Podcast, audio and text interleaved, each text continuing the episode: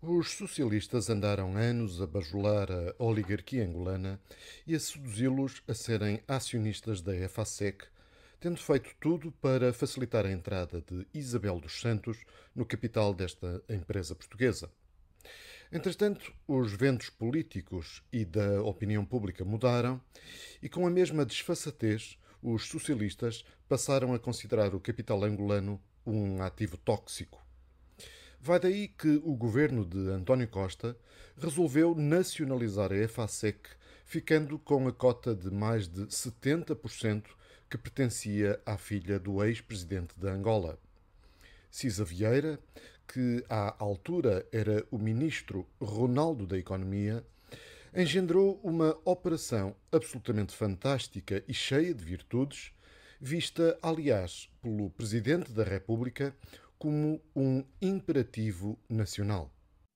A EFASEC passou a ser controlada pelo Estado. O Conselho de Ministros aprovou um decreto-lei que procede à nacionalização de 71,73% do capital da sociedade EFASEC Power Solutions.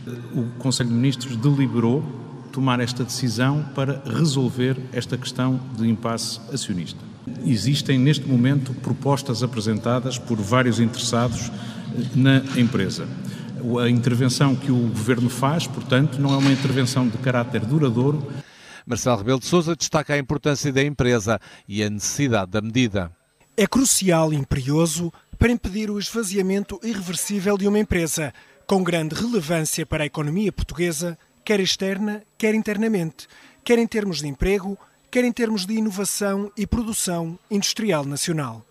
Os mais notáveis e esclarecidos comentadores e analistas da nossa praça consideravam a empresa extraordinária e a decisão do governo excelente. A empresa é interessante, a empresa tem capacidade de recuperação, tem negócio, tem potencial, eh, tem conhecimentos acumulados e, portanto, eh, a probabilidade de rapidamente ser encontrado um novo acionista eh, parece ser bastante grande, resolvido o problema acionista. Não. Bom, eu acho que é uma operação em que o risco político é completamente nulo. Eh, o governo faz, o Estado faz aqui um papel de ponte para resolver um problema crucial, uma empresa eh, estratégica, eh, que é, do ponto de vista industrial, é uma das joias da nossa, da nossa, da nossa indústria e seguramente também um dos emblemas da nossa, da nossa engenharia. É apenas resolver um problema que não tinha solução se não aparecesse uma entidade terceira. Só restava uma alternativa, portanto, era o Estado, na defesa daquilo que é o interesse público, fazer, assumir esse papel e assumi-lo de uma forma, como já deliberou e anunciou, fazê-lo de uma forma transitória. Portanto, eu acho que isto não vai demorar muito tempo porque. A generalidade dos partidos políticos ou aplaudiu a opção do governo ou, através do seu silêncio, concordou tacitamente com a nacionalização. Com exceção, reconheça-se, do ex-líder do CDS, Francisco Rodrigues dos Santos.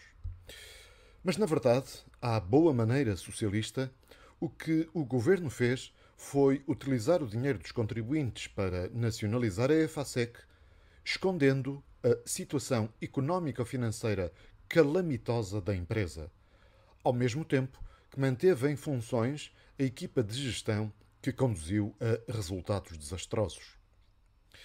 Há mais de dois anos que a empresa é um sorvedor de dinheiro dos portugueses com injeções de capital por parte do Estado, garantias públicas e mais endividamento. Em 2021, a EFASEC teve um prejuízo consolidado de 184 milhões de euros e acumulava uma dívida líquida de 193 milhões de euros.